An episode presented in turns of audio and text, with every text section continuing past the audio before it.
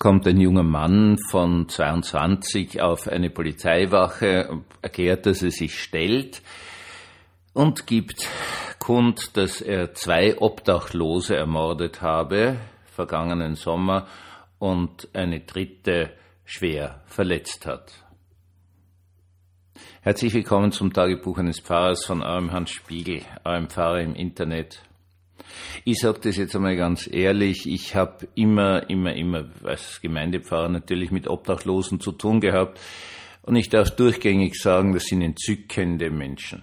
Ja, die sind, denen ist halt irgendwas zurück geworden. Die sind verwirrt, die sind überfordert, sie können mit Leid nicht reden, sie haben eine irrsinnige Angst und also alle möglichen Sachen.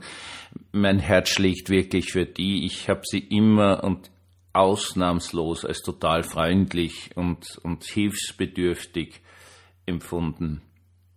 Anscheinend hat dieser junge Mann dann zu Protokoll gegeben, dass er sich absichtlich wehrlose Personen ausgesucht hat.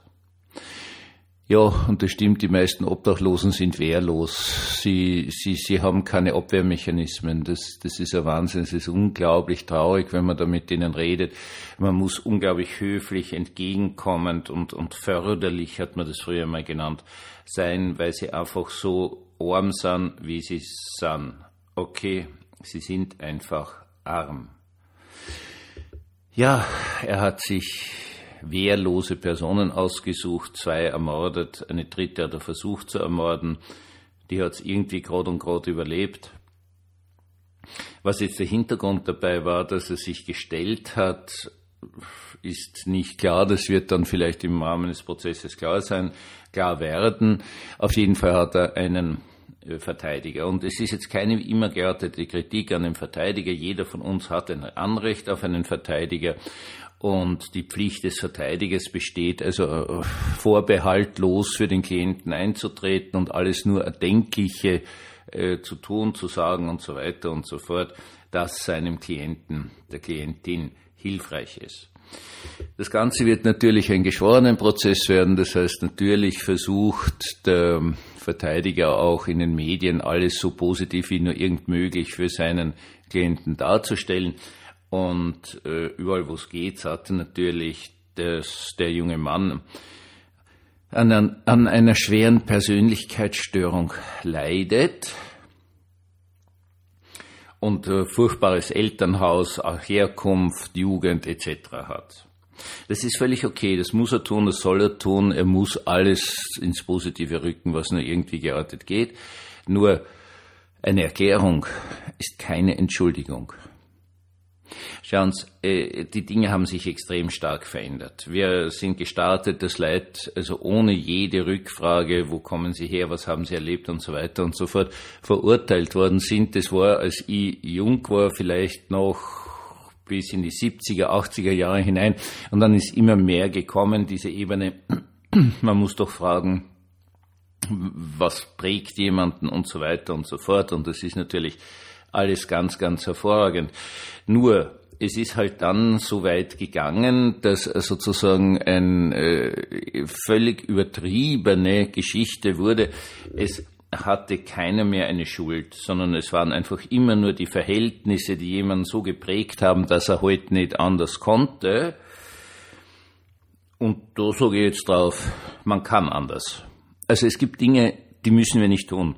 Wir müssen nicht hingehen und uns gezielt hilflose Personen suchen, um sie zu ermorden. Das muss niemand. Ja, es kann sein, dass man eine sehr grausame Kindheit hat und furchtbare Verhältnisse und so weiter und so fort. Dass man dann ein sehr unfreundlicher Mensch ist, dass man vielleicht Leid anpöbelt, dass man sie beschimpft, unter Umständen sogar handgreiflich wird. Aber gezielt hilflose Personen aussuchen, um sie zu ermorden, das gibt's nicht, dass man das zwanghaft tut. Das, das ist Unsinn. Also das gibt's nicht. Und zum Thema Persönlichkeitsstörung ist zu sagen, no, na, natürlich hat der Persönlichkeitsstörung. Ja, was denn sonst?